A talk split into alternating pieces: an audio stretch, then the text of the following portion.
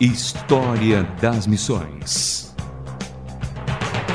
Porque o passado faz a diferença no futuro.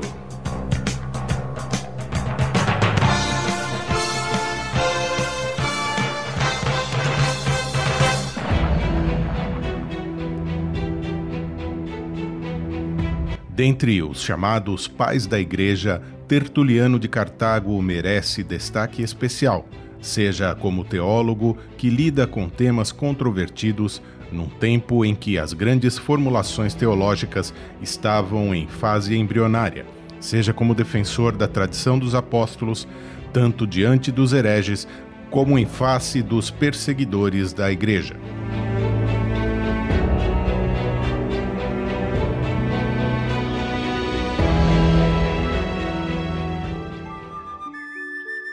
Foi atuando como advogado da igreja diante das autoridades romanas que Tertuliano compôs a maior parte de suas obras literárias.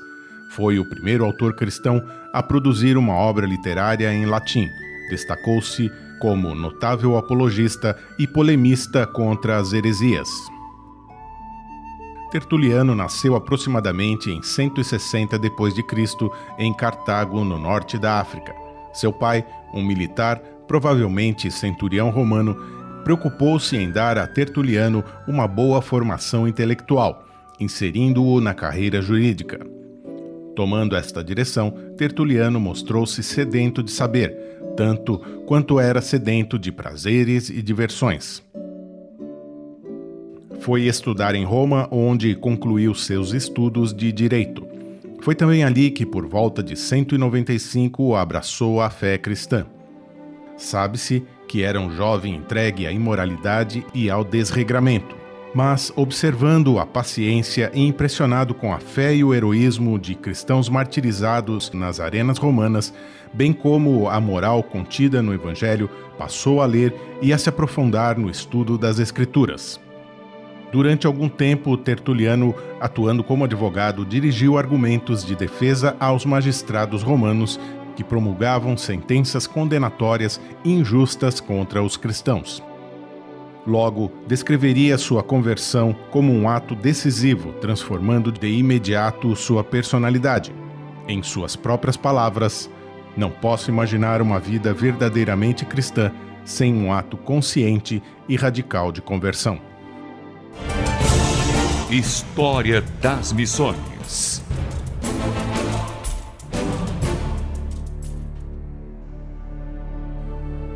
Tertuliano, retornando para Cartago, uniu-se à igreja daquela cidade, onde trabalhava arduamente na evangelização da região e no ensino dos fundamentos cristãos. Permaneceu nesta função sem nunca assumir um cargo de liderança.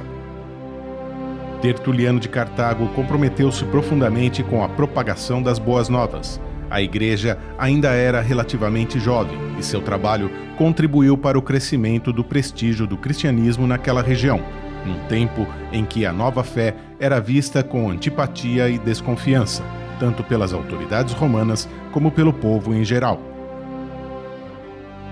Sendo um homem de forte personalidade, impetuoso, de inteligência penetrante, ativo em seus objetivos, Tertuliano saiu em defesa dos cristãos e da fé com uma habilidade e força notórias. Começou a publicar seus escritos por volta do ano de 197 Dentre os mais conhecidos encontramos Apologia, a prescrição contra os hereges e o testemunho da alma. Seus objetivos principais eram, em primeiro lugar, o de refutar as gravíssimas acusações que os pagãos dirigiam contra os do caminho, e, em segundo lugar, de maneira mais positiva e missionária, o de comunicar a mensagem do Evangelho em diálogo com a cultura de sua época. História das Missões.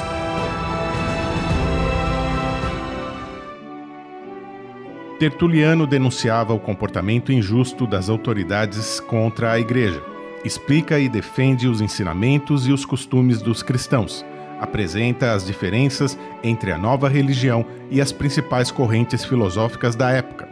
Manifesta o triunfo do espírito que se opõe à violência dos perseguidores e o sangue, o sofrimento e a perseverança dos executados em praça pública. Por mais que seja refinada, escreve Tertuliano, vossa crueldade não serve para nada. Para nossa comunidade, constitui sim um convite a encontrar-se mais brevemente com o Mestre. Estudando Tertuliano de Cartago, observamos que a verdade sempre está sob ataque. Jamais os ímpios lhe dão descanso.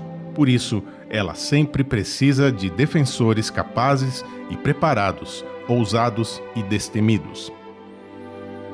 Tertuliano se mostrou um ministro da verdade como um modelo de soldado eficaz. A soma de seu preparo intelectual, a sua alma apaixonada pela verdade das boas novas, nos dão a receita do forte combatente cuja espada nunca volta para a bainha. Tertuliano morreu com idade bastante avançada, mas não há uma fonte confiável que ateste sua sobrevivência além do ano estimado de 220 Continuou a escrever contra as heresias, especialmente o gnosticismo, até o final de seus dias.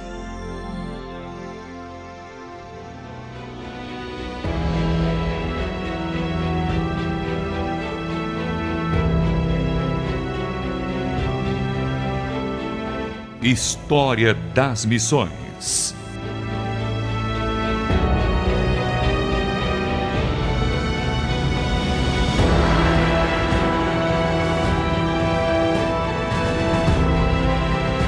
Conhecemos hoje mais um dos pais da Igreja, Tertuliano de Cartago, que atuou, como muitos outros, nos primeiros dias da consolidação da Igreja cristã primitiva. Samuel Matos na produção e apresentação do História das Missões. Direção: André Castilho. Envie seu e-mail para rtm@transmundial.org.br. rtm@transmundial.org.br. Até o próximo. História das Missões. Mais uma produção transmundial.